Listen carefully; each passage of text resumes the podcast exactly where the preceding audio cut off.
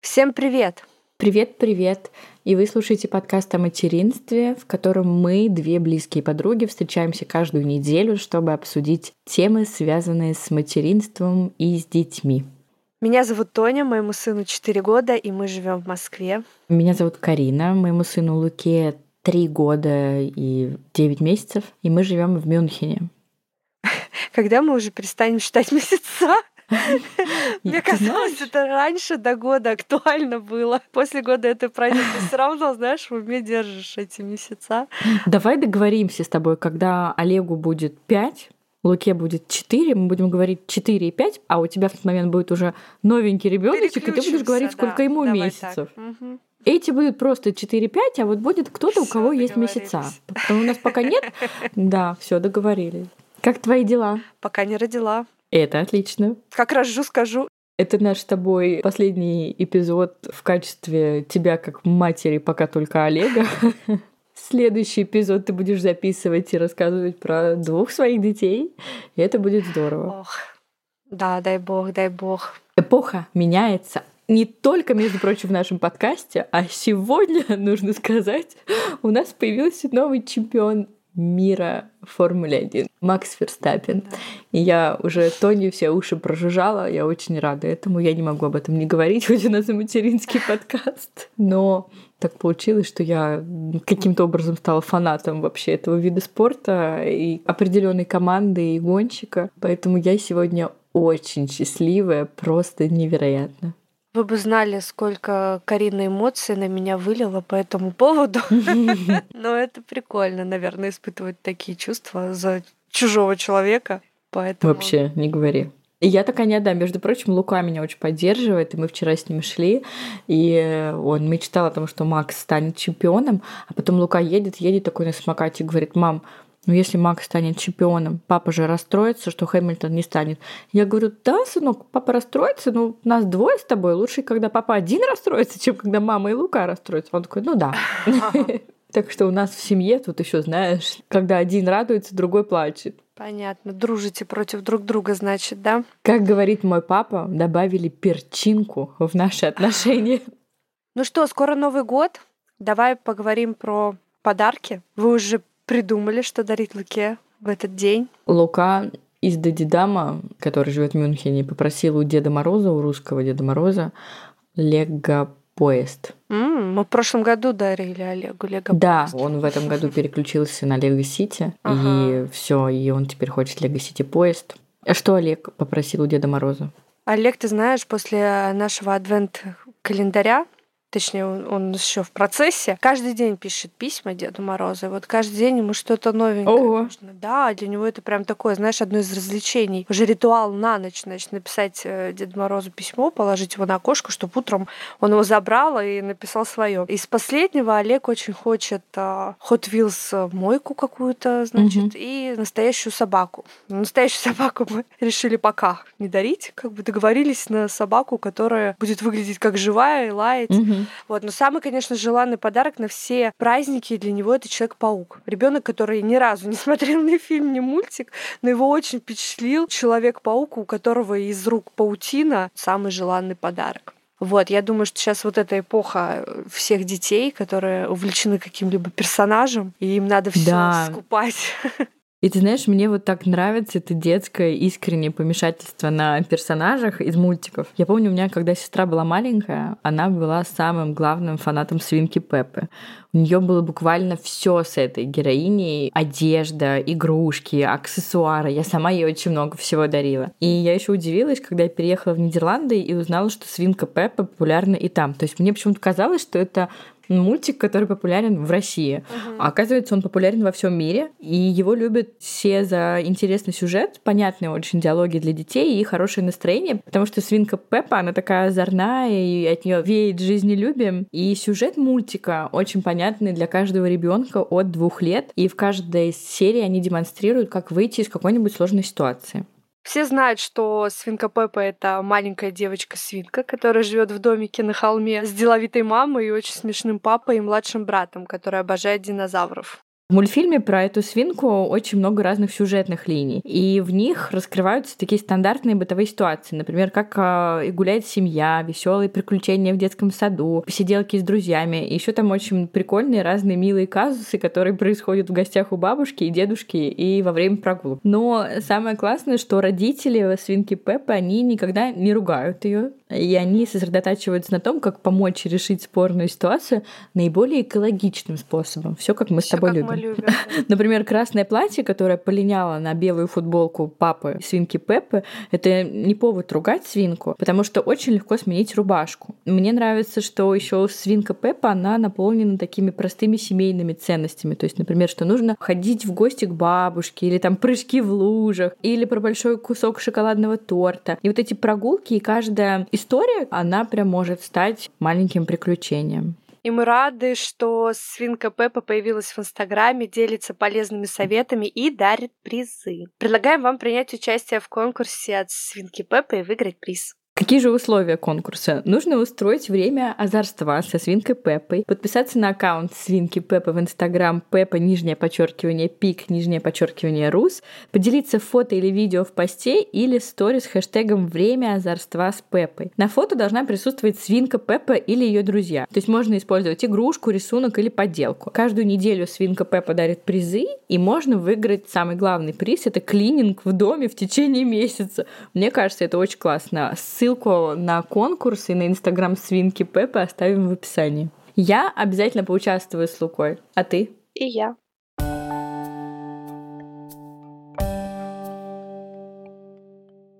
Ну что, мы тут последнюю неделю общались с нашими слушательницами посредством нашего инстаграма и узнали про тему, которая очень актуальна среди них. Судя по всему, это прям наболевшая тема, поэтому мы решили вынести ее за пределы нашего Инстаграма и обсудить в эпизоде, потому что мало ли кто-то еще не подписан на наш Инстаграм. Как же, Тоня, звучит наша тема? Красота мамы во время материнства. Как найти на нее время, желание и силы? Мне очень понравилось, как мы ответили с тобой на этот вопрос. Мы написали, что нужно почистить зубы, помыть себя и голову, нанести какой-нибудь любой крем на лицо и раз в месяц сбежать на маникюр и педикюр. То есть, мне кажется, ключевая мысль на тему красоты мамы в материнстве — это написать себе программу минимум, хотя бы, да, но это опять же чистые зубы, волосы, тело, крем увлажняющий на лицо. У кого-то даже маникюр и педикюр может не входить в программу минимум, потому что есть девушки, которым он не обязательно, они не чувствуют, что им необходимо. В общем, выполнять программу минимум. И, конечно же, написать, как у тебя будет выглядеть программа максимум и программа медиум. И, соответственно, как ты их выполнять. Вот у меня это есть. Вот я тебе честно скажу. Конечно, программу максимум я с того момента, как родился Лука, ни разу не выполняла должна признаться. Но программу минимум стараюсь всегда. Как у тебя с этим было в первый год материнства особенно? Мне очень важно было чувствовать себя чистой. Нет, нет, нет. Но это тоже, конечно. Но ты знаешь, я никогда ничего не делала против своей воли, или как это сказать. То есть у меня не было такого плана, что я четко должна там раз в месяц ходить на маникюр, подстричь кончики раз в три месяца. То есть я это делала, когда у меня появлялась на это сила, желание. И очень много чего я делегировала. Ну вот, например, мы уже как-то с тобой обсуждали помощь по дому в первый год нашего материнства из-за которого нам прилетело, да, что мы там жалуемся еще на тяжесть mm-hmm. бытия, имея помощников. Нет, это не такая помощь, чтобы прям на каждодневной основе. Это раз в неделю приходила девушка и помогала там что-то погладить, помыть. Mm-hmm. Такие моменты, знаешь, которые могли как-то облегчить мне жизнь. Я от них тоже не отказывалась, например, не ходила в салоны красоты. Я всех мастеров звала к себе домой, и мне делали прекрасный маникюр и педикюр на дому, что было очень удобно, когда ребенок еще маленький, да, и нет возможности отлучиться, оставить его с кем-то. А, я вспомнила, у меня Олег родился, я сразу поняла, что мне нужно сделать э, какую-то стрижку и покраску, которой мне хватит надолго. И я тогда попробовала вот это модное окрашивание белояж, когда у тебя осветляется контур лица, более светлыми прядями, и низ там тоже как-то там, значит, эффект э, солнечных лучей. И когда у тебя это все отрастает, это, в принципе, выглядит прилично. И это должно хватить там на полгода. Вот. Mm-hmm. Сделала я, значит, себе такую прическу, и полгода об этом ни о чем не думала. У меня было все так же, как у тебя. У меня в тот момент я жила в Москве, у меня была мастер по маникюру, которой я ходила много лет до. Ну, не много лет, но пару лет моя мастер была прекрасная мастер, я по ней ужасно скучаю. И она вошла в мое положение, мало того, что она до родов приезжала ко мне на 39-й неделе, делала мне педикюр и маникюр, так она еще и после родов, буквально через три недели, она ко мне приехала и тоже мне делала маникюр-педикюр. И я помню, что вот у меня Лука просыпался, да, я его кормила, да, мы там делали какие-то перерывы. Потом он уже стал старше, она приходила, я его в этом шезлонге Бэби Бьорн одной ногой подкачивала, да, вторую ногу мне делали на педикюре. Тут нужно находить какие-то выходы из ситуации. То есть, вот, например, маникюр и педикюр входит в мою программу минимум. Мне это необходимо. Я себя так лучше чувствую. Но от каких-то процедур я отказалась в момент, когда я стала мамой, я просто поняла, что у меня не будет на них времени, и что я их на какой-то период своей жизни прерву, и они не настолько критичны для меня. И там могут быть вообще незаметны для окружающих. Просто это тоже вот моя история какая-то. Поэтому тут совет такой, что если у вас есть процедуры, на которые вы выходите, то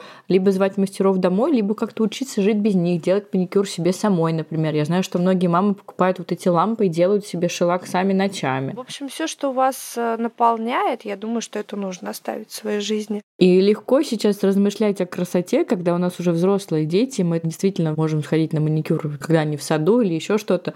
Но я помню, что когда Лука был маленький, там реально была проблема сходить быстро в душ между этих снов, которые 40 минутки, я все время была с невысушенной головой какой-то, с недокрашенным глазом. Да, да, согласна, я тоже помню этот период. Я помню, как я в душ ходила с этой видеоняней постоянно, и я мылась в душе, и мне казалось, что он орет, и я постоянно смотрела на эту видеоняню. То есть, когда мы говорим о красоте, нужно помнить, что самое главное, нужно мыться и чистить зубки. И кремчик, кремчик. А вот эти рутины, да, а рутины, вот у меня не легкие рутины, нанести все на лицо, но когда у меня был маленький ребенок совсем, это реально прям какая-нибудь сыворотка одна, и все, и подушкой в лицо падаешь, и не ждешь, пока это подсохнет один слой, потом несешь второй, потом один серум, третий, пятый, десятый. Конечно, такого не было, но это короткий период вашей жизни, и вряд ли ваша кожа из него испортится.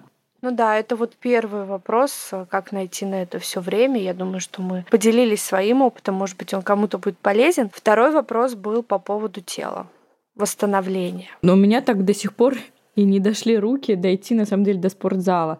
Но я знаю, что есть мамы, которые возвращаются в спортзал через 4 недели, вот как разрешают врачи, да, потому что для них спортзал входит в программу минимум их люди, которые привыкли заниматься спортом до родов, я знаю, что у них тело изнывает в отсутствии нагрузок, и они находят в себе силы когда-то вот пойти в спортзал. То есть они чем-то жертвуют, наверное, скорее всего, и идут в спортзал. Я бы очень порекомендовала послушать выпуск нашей с тобой подруги и нашего второго подкаста «Проходите, раздевайтесь» про восстановление после родов. Вера очень подробно рассказывает о том, как правильно начинать спорт, как правильно ощущать себя, э, заботиться о своем теле после родов, на что стоит обратить внимание. Вот это прям очень важно, потому что действительно очень многие девушки стараются как можно раньше вернуть себе вот эту физическую форму до беременную и идут в зал. Но это не совсем правильно. Там есть какой-то период, который нужно себя поберечь, больше отдыхать, лежать, восстанавливаться и так далее. Вот эту информацию очень круто бы изучить.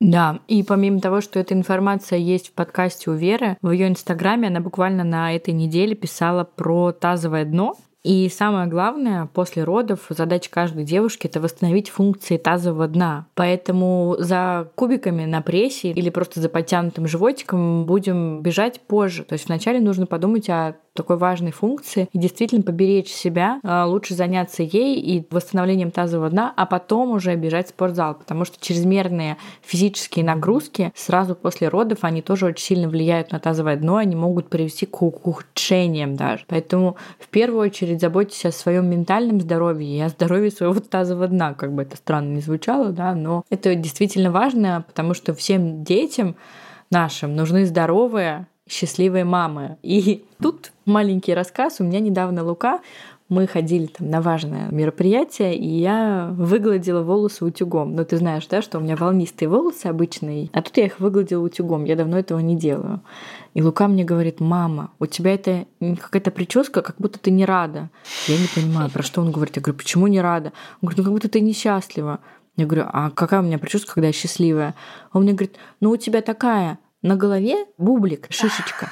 То есть вот то, что мы мамы называем прической мамы, как это называется, гулька вот такая, да, на голове. У меня длинные волосы, я, естественно, большую часть материнства провела с гулькой. Мой ребенок ассоциирует эту прическу со мной счастливой, потому что в эти моменты я вот ему так уделяла внимание, да, я с ним играла. Я к тому, что наши дети, они вообще не замечают. У меня Лука вообще не замечает. Накрашенная, я не накрашенная.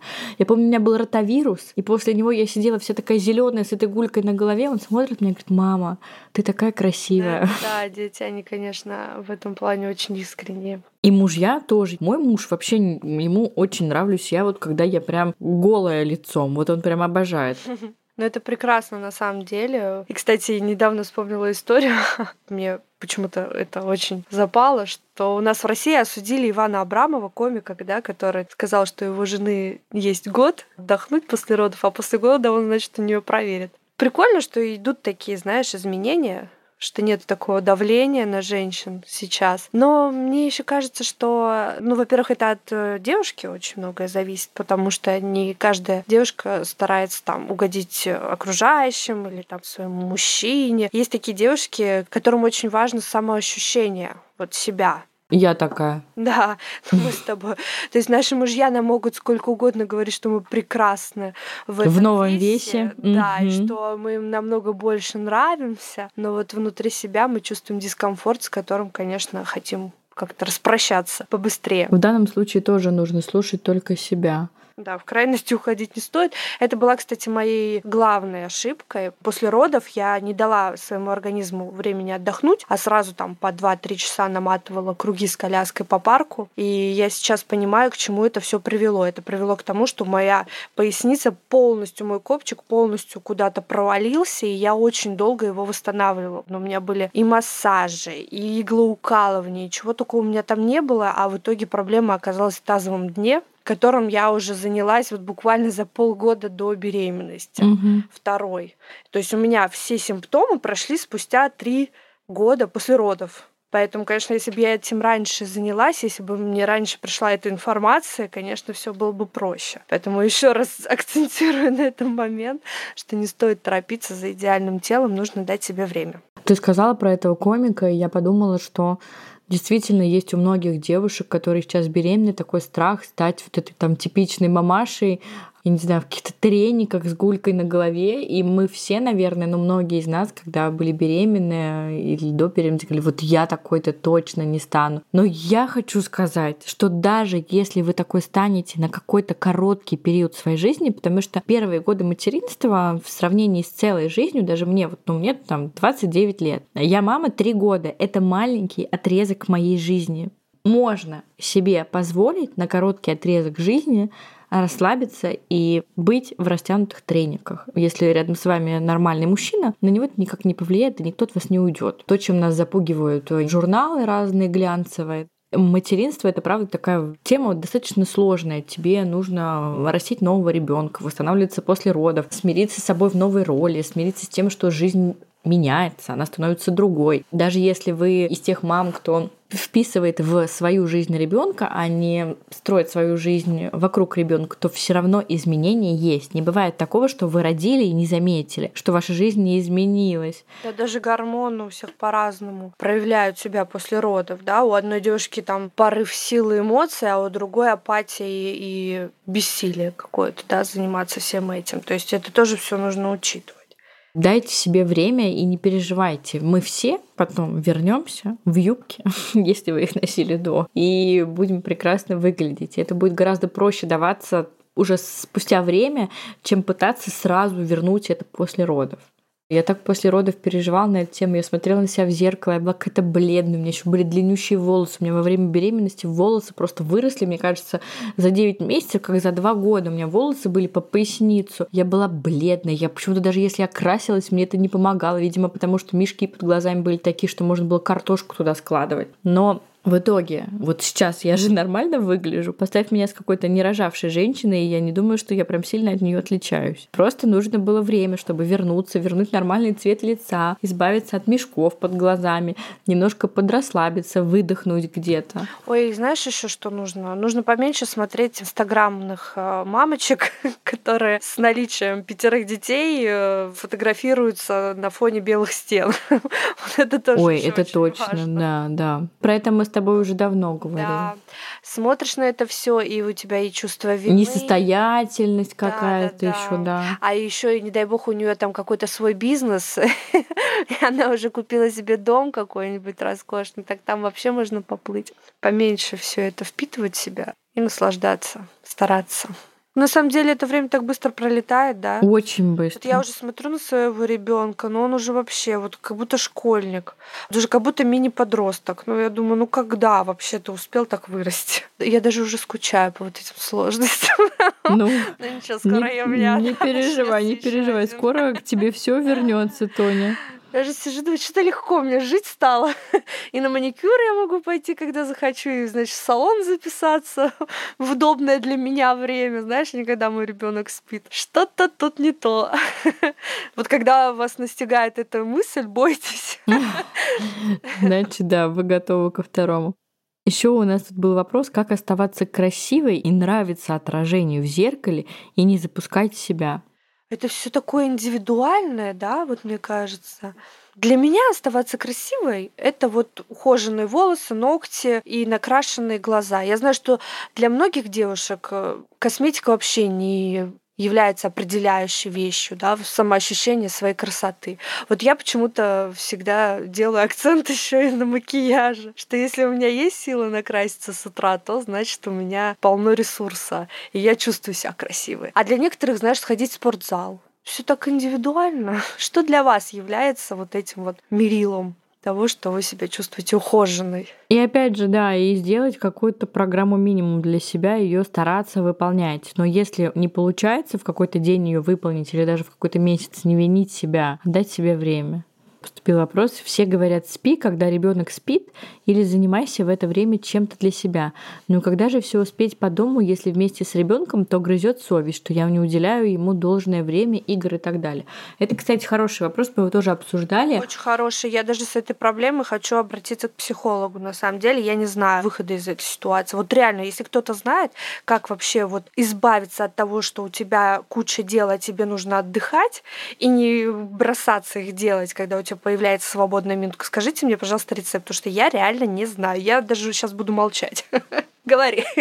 Я, во-первых, хотела сказать, что убираться при ребенке когда он не спит. Это полезно для ребенка. Гораздо полезнее, чем игры, развивающие за столом. Потому что в моменте, когда ребенок развивается в быту, это всегда гораздо полезнее. Как мы это делаем? Если вы моете полы, вы даете маленькому ребенку какую-нибудь тряпочку и просите его помочь вымыть плинтуса, например. Если вы пылесосите, даете ребенку совок, веник, и это гораздо полезнее, чем любая развивашка, потому что когда ребенок одной рукой держит совок, а второй рукой пытается подмести, это развивает сразу два полушария его мозга, между прочим. Это да, это уже когда ребенок там более-менее ходит, либо ползает.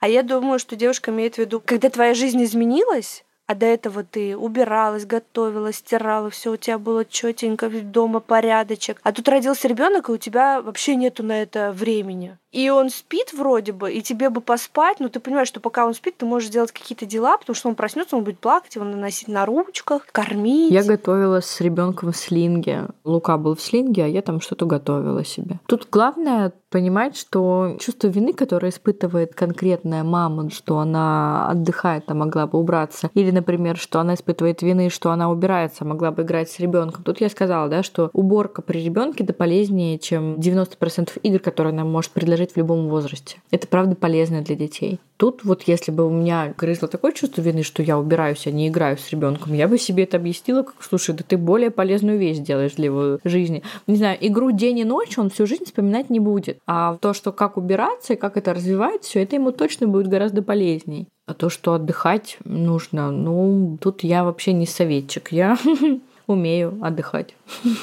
Но это ты правильно сказал, что с этим можно пойти к психологу, потому что это абсолютно точно лежит где-то очень глубоко. Я не могу сказать, что мне нужно постоянно что-то физическое делать, типа там убираться. У меня другое. Мне нужно в голову что-то запихивать. Поэтому я, если отдыхаю, я либо что-нибудь смотрю, либо что-нибудь читаю, либо что-нибудь слушаю. Вот сейчас я рисовать начала. Но это тоже, знаешь, это другое. Это у меня моторика, так скажем, не отдыхает, а мозг в этот момент отдыхает. Поэтому вот я для себя рисование нашла.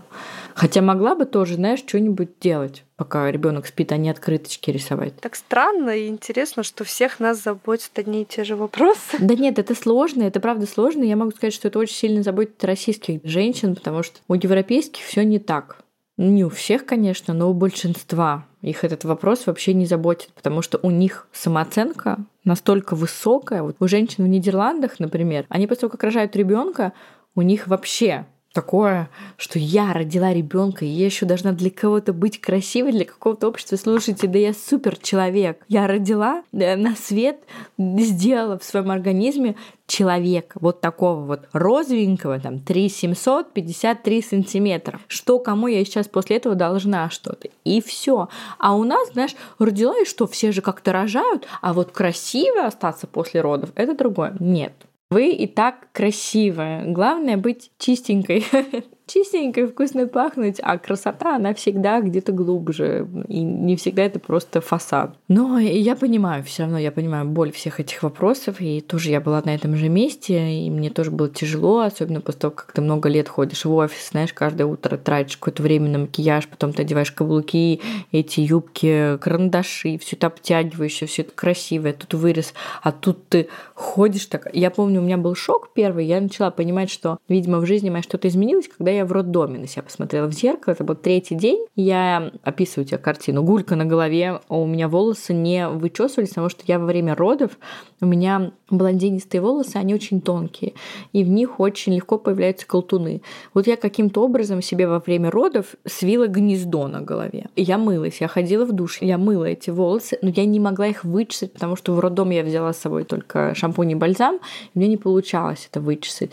Я, значит, вот эта гулька из этого гнезда с колтунами какими-то на голове. Потом, так как молоко пришло, я, значит, в бюстгальтере для кормящих, у меня был такой красивого лавандового цвета, косметики, естественно, вообще никакой, все лицо у меня было в таких лопнувших сосудах, потому что я неправильно тужилась. И у меня появилось молоко, и оно как бы потекло сразу из двух грудей.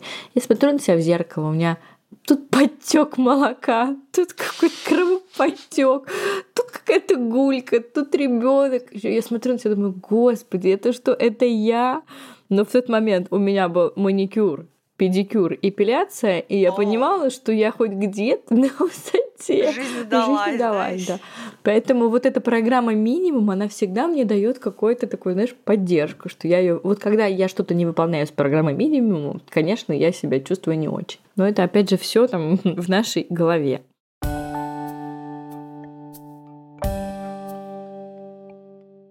Я не знаю, помогли мы кому-нибудь или нет этим эпизодом, потому что эта тема такая нелегкая, и действительно у каждой мамы свои критерии, потому что, наверное, мамы, у которых в рутину красоты входит маникюр, педикюр, эпиляция, массажи, какие-нибудь уколы красоты, покраска волос, вот, например, да, нам легко, потому что мы почти не красим волосы, это не нужно каждый месяц ходить подкрашивать корни. Нам это легче, потому что у нас программа минимум такая, знаешь, совсем минимум, а у кого-то она прям обширная. Они, наверное, послушают и думают, и что, и как решить эту проблему? Они мне ничего не сказали. Но в таком случае, наверное, конечно, вообще никак не обойтись без помощника или без няни, но мы как-то без них были.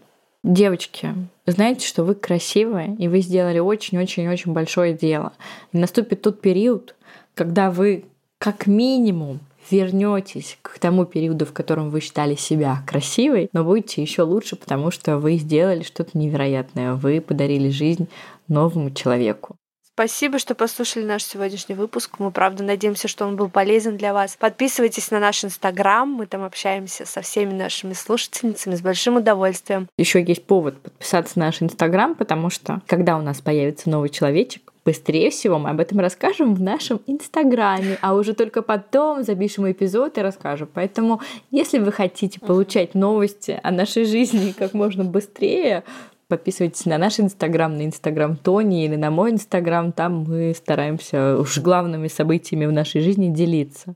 Вот. Ставьте лайки, оценки, пишите отзывы. Для нас очень важно это. Мы читаем отзывы с Тони всегда и очень радуемся. Вы услышите Тоню в предновогоднем эпизоде, наверное, в таком, да, уже в новогоднем поздравлении. Поэтому я тебе от лица всего нашего подкаста желаю хорошенько доносить и, естественно, легких родов. Ой, спасибо. Я буду спасибо, с тобой. Спасибо, спасибо. Я на самом деле чувствую огромную поддержку. Мне очень много девочек пишут, поздравляют и лично, и вообще столько слов приятных. И это такая энергия женская, знаешь, такая очень сильная. Мгм, И она, мгм. конечно, придает силу уверенности. Спасибо всем. Давай ты там уже булочку свою подогревай.